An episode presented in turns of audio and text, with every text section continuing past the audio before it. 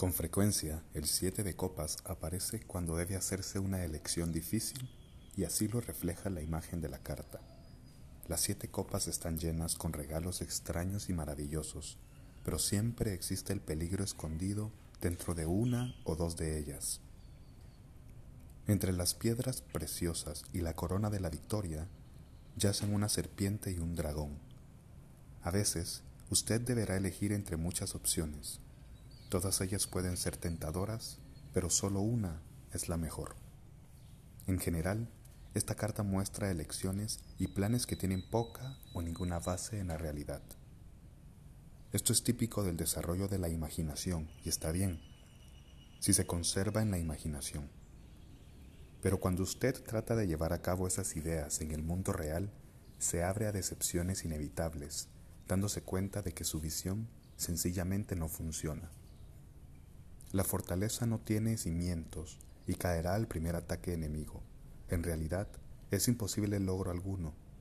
Pero, como la espada de Damocles, la inevitabilidad de la derrota está sobre su cabeza, esperando caer y destrozar todos los castillos que construyó en el aire.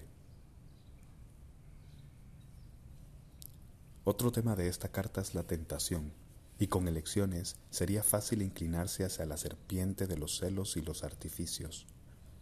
Dado que esta carta pertenece a las copas, tenemos en ella todas las connotaciones sexuales y de la tentación, la aventura de una sola noche, un romance fuera del matrimonio, y todas aquellas cosas que parecen inocentes y placenteras en el momento en que se emprenden, pero, en la gran mayoría de los casos, las consecuencias, que pueden durar para toda la vida, superan con mucho el placer temporal obtenido.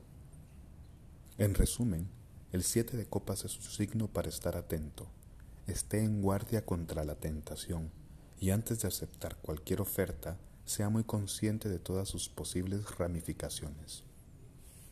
No permita que sus sueños sean demasiado fantásticos. Cuando se enfrente a muchas opciones que parezcan igualmente atractivas, recurra a su intuición. Si aún así no sabe cuál elegir, tal vez lo más seguro sea no tomar ninguna.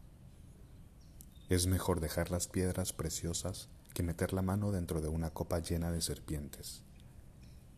Si tiene dudas con respecto a la ética, no vaya en su contra, mantenga sus creencias, conserve los pies sobre la tierra y la cabeza fuera de las nubes.